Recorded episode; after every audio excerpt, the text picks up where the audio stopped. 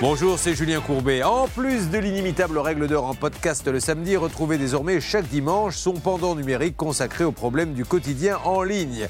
Comment naviguer en toute sécurité sur Internet, comment éviter les arnaques par mail ou par SMS qui sont légion? Et comment protéger vos données personnelles? Ce podcast répond ici à toutes les questions que vous vous posez sur les nouvelles technologies. Ah, le choix du mot de passe, hein, un vrai casse-tête pour beaucoup d'entre nous. Pourtant, c'est un enjeu de sécurité primordial pour protéger notre vie en ligne. Combien de lettres doit-il contenir? Combien de caractères spéciaux? Comment s'en souvenir? Benjamin Hu vous explique les règles à respecter pour déjouer les pirates. Impossible d'y échapper sur Internet. À chaque fois que vous créez un compte en ligne, vous devez obligatoirement créer un nouveau mot de passe. Là où ça se complique, c'est qu'il faut choisir des combinaisons uniques. Un mot de passe pour chaque service pour éviter de mettre en danger toute votre vie en ligne si l'un de vos comptes est piraté un jour. Autre difficulté, il faut aussi changer ses mots de passe régulièrement pour limiter le risque de piratage. Et pas question de tomber dans la facilité, mieux vaut choisir des codes solides et complexes à deviner si vous voulez protéger vos comptes.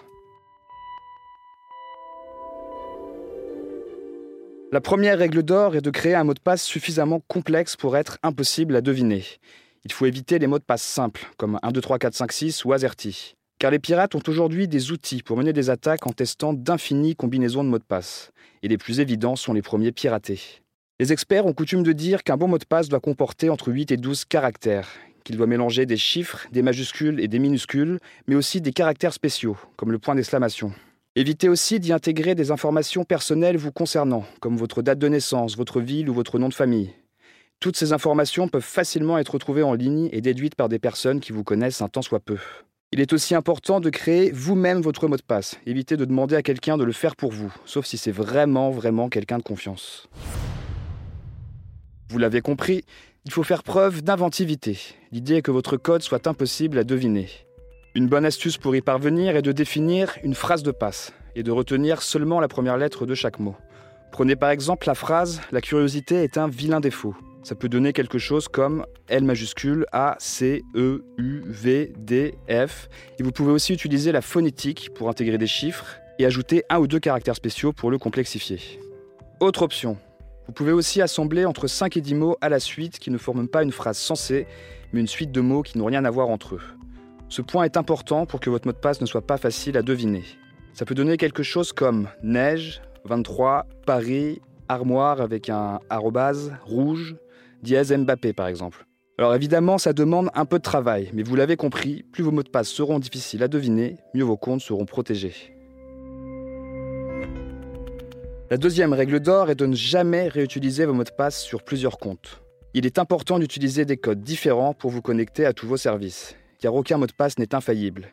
Si l'un de vos comptes est compromis un jour, le premier réflexe du pirate sera de réessayer son mot de passe sur tous les comptes associés à la même adresse email le risque d'un effet domino est bien réel. Accordez une attention toute particulière au mot de passe de votre boîte mail, qui est associé à la plupart de vos services en ligne. C'est elle qui vous servira à recevoir les instructions si vous oubliez le mot de passe d'un compte. Il est donc important qu'elle soit très sécurisée.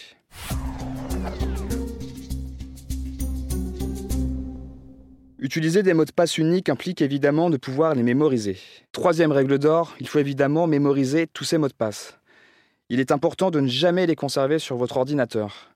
Si un pirate y accède un jour, il n'aura plus qu'à récupérer la liste pour accéder à tous vos comptes. Veillez aussi à ne pas vous les envoyer par mail ou par SMS. Il est plutôt conseillé de les conserver dans un carnet que vous rangerez précieusement chez vous. Vous pouvez même le doubler si vous avez peur de l'égarer. Évitez surtout la technique des post-it collés à côté de l'ordinateur. Si vous souhaitez aller un cran plus loin, il est possible de renforcer la sécurité d'un mot de passe avec une double authentification.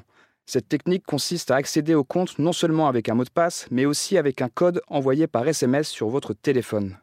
Ainsi, un pirate ne pourra pas accéder à votre compte s'il trouve votre mot de passe. Cette technique est de plus en plus utilisée pour sécuriser les comptes sensibles, comme les applications bancaires par exemple. Enfin, si toutes ces étapes vous paraissent laborieuses, il est aussi possible d'utiliser un gestionnaire de mots de passe, qui se chargera de les inventer et de les mémoriser pour vous. Vous n'aurez seulement qu'à retenir celui du gestionnaire. Les autorités recommandent par exemple l'outil gratuit KeePass. Ça s'écrit K-E-E-P-A-2-S. En résumé, un mot de passe fort doit être complexe et impossible à deviner. Il doit aussi être unique et conservé bien à l'abri des regards.